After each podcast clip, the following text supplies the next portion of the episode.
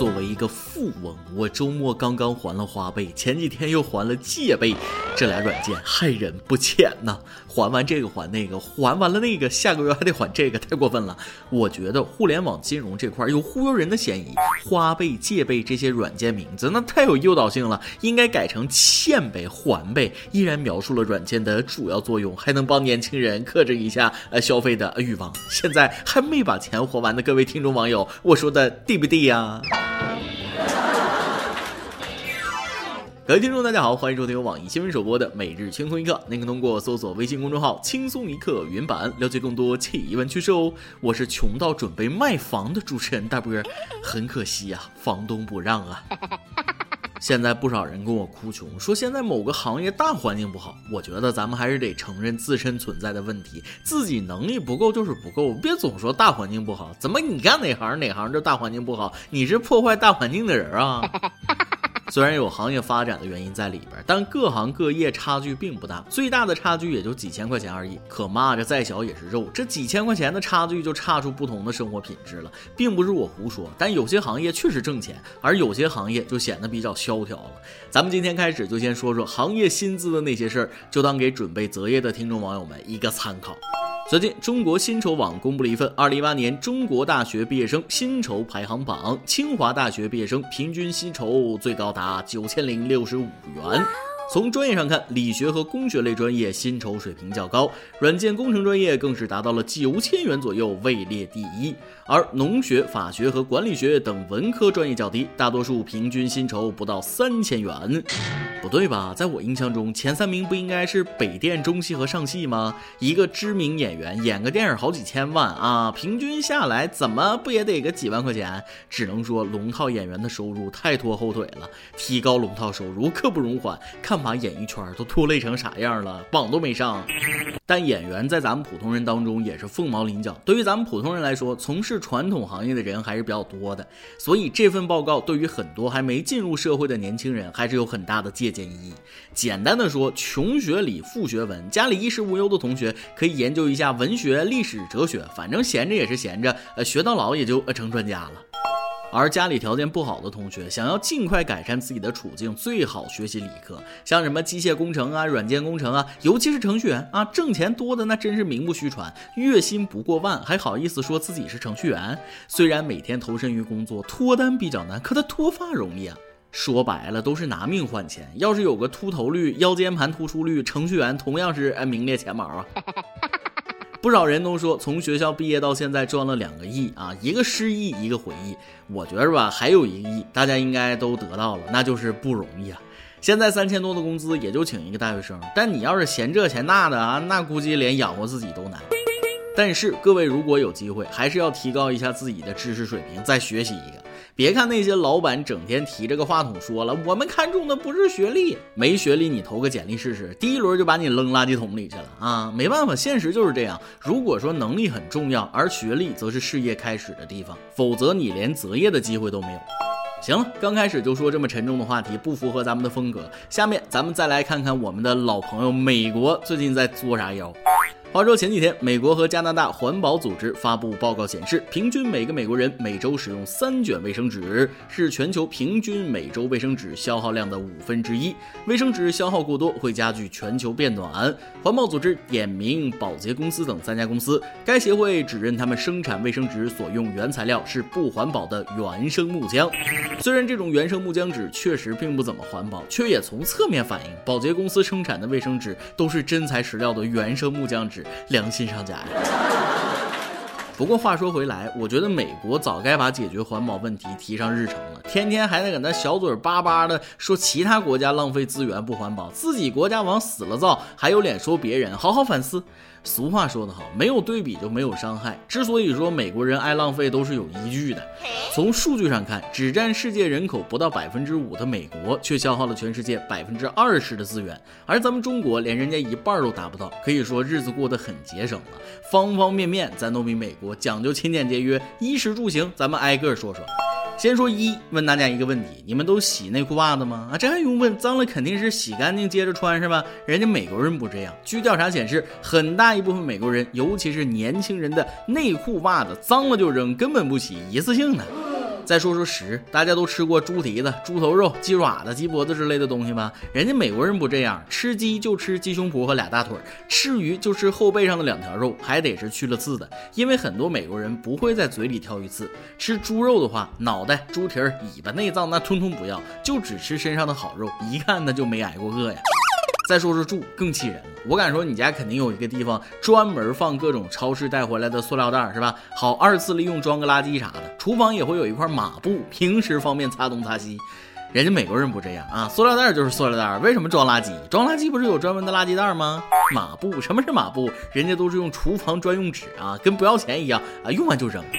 最后咱再说说行啊，自行车大国就不用说了，咱们中国群众一直都是绿色出行，节能减排，还能顺便锻炼一下身体，多好啊！人家美国人不这样啊，人均两台汽车闹玩呢，有钱就任性。不过这个也不能完全黑人家，跟咱们不一样啊。他们去个超市太不方便，远啊，出去一趟就得买一车回来，哪像咱们国家这么有生活气息。下个楼转角遇到各种超市，刀枪剑戟斧钺钩叉，烧饼馒头包子麻花，那样样俱全，要啥有啥。不过咱们有一点还是完全碾压老美的，那就是结婚的聘礼，倒不是说浪费，毕竟到头来都会吃的喝的用的，只是这种所谓的传统习俗，其实并没有太大必要。前几天，安徽亳州某个村子嫁闺女，女方要了二十六个种类的聘礼，每个种类三十件，而且这还不包括猪肉、烟花等物品，加在一起近千件聘礼，男方整整拉了一小车。作为一个外地人，我看了这条新闻的相关视频，也是被吓到了。这哪是结婚呐，分明是新郎开车去抗震救灾了。这婚结的，老丈人家都能开个超市了。后来我仔细一看，那车所谓的聘礼都是些盘子呀、碗呐，还有饼干、方便面啥的日用品。别看东西不少，装了一卡车，其实不值几个钱，都是为了面上好看。说起面子，咱们中国人自古以来就好这口，别管事儿做的咋样，面上那得过得去。有人把这种行为称作穷讲究，说是越穷的地方越讲究。但我认为吧，这种形容不对啊！很多富裕的地方同样也重视面子工程，准确的来说，应该叫瞎讲究，一切就是为了面子，那实际啥用没有？我觉着吧，人活着尽量真实一点，不要太在乎别人的眼光。有那个本事，你可以活得金光闪闪；没那个本事，咱就穷得淡然脱俗一点，是不是？反正自己一家人过得开心就好了，何必总是要演给外人看呢？打肿脸装胖子的事儿，那不可取啊！当然了，结婚总是一件扎心的事，这是对我而言的啊，单身狗一条，嘛哇哇哇。估计大家听我拉家常也听有点烦了啊。下面给大家整几条超凡脱俗的新闻。下面这件事太神奇了，而它就发生在神奇的岛国。两年前，有一名女患者在手术后指控医生有舔她胸部的猥亵行为，检方也在女患者的胸部检测出带有该医生 DNA 的唾液，但法院认为不排除是医生与患者对话时喷到胸上的。此案几经周折，终于在上周三宣判，法院判定涉嫌猥亵女患者的男医生无罪。都说艺术源于生活，果真不假，这是多么熟悉的剧情啊！隔壁小孩都馋哭了。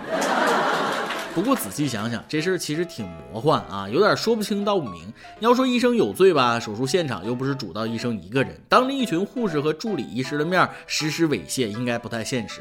要说医生无罪，好像也有问题，胸部都检测出医生唾液作为证据了，居然还说是对话时喷到胸上的，莫非女患者还光着个膀子跟医生说话，不太对劲儿吧？只能说神奇的十一区，什么样的剧情都会上演。其实患者应该找女医生，这样也许就会避免很多不必要的误。误会了，这一点咱们中国就比日本做得好很多，男女授受不亲啊，那已经落实到驾校了。上周二，四川宜宾有位市民到某驾校练车，意外拍下一名男性教练为避免发生肢体接触，刻意用毛巾把手包住，指导女学员学车的一幕。据该教练说，自己这样做已经有大半年，就是为了避免发生肢体接触而产生误会。没必要，您这样真的没必要啊！但这种态度那还是值得肯定的。不过这事儿还是分人，看是什么样的教练。当初我教练摸我，那我可啥都没说，谁让人家是女教练呢？其实吧，学车有点肢体接触难免的事儿，更何况车里空间那么狭小。不过这位司机大哥的做法也是让人佩服。什么叫专业？这就叫专业，方方面面给你服务到位，避免不必要的误会，全凭自觉。但相比之下，下面这位大兄弟就不那么自觉了。话说，江苏苏州薛女士前几天报警称，自己种的一棵金桔树不见了。民警查看监控发现，事发当天凌晨一点左右，一男子来到薛女士家门口，拔起近两米高的金桔树，将其连根扛走。后来，警察将这位偷树贼抓获。据其交代，他姓李，曾经偷摘这棵树的金桔吃，觉得很好吃，甜过初恋，便想把金桔树占为己有，于是就打起了果树的主意。一看就是个思想成熟的大老爷们儿，小屁孩才会做选择，成年人还选择个屁，老子全要。古有鲁智深倒拔垂杨柳，今有李某某倒拔金桔树，你真是厉害！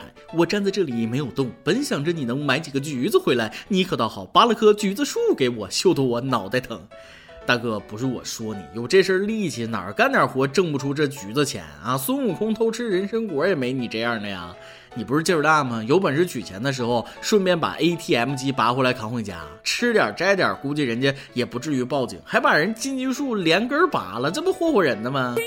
如果说这位大哥偷的金桔只是饭前的开胃小菜，那下面这位大爷偷的就是一道硬菜了。话说元宵节当天，黑龙江省齐齐哈尔的刘女士一家在开饭前，正准备去盛屋外铁锅里炖的大鹅时，发现刚刚炖好的大鹅竟然没有了。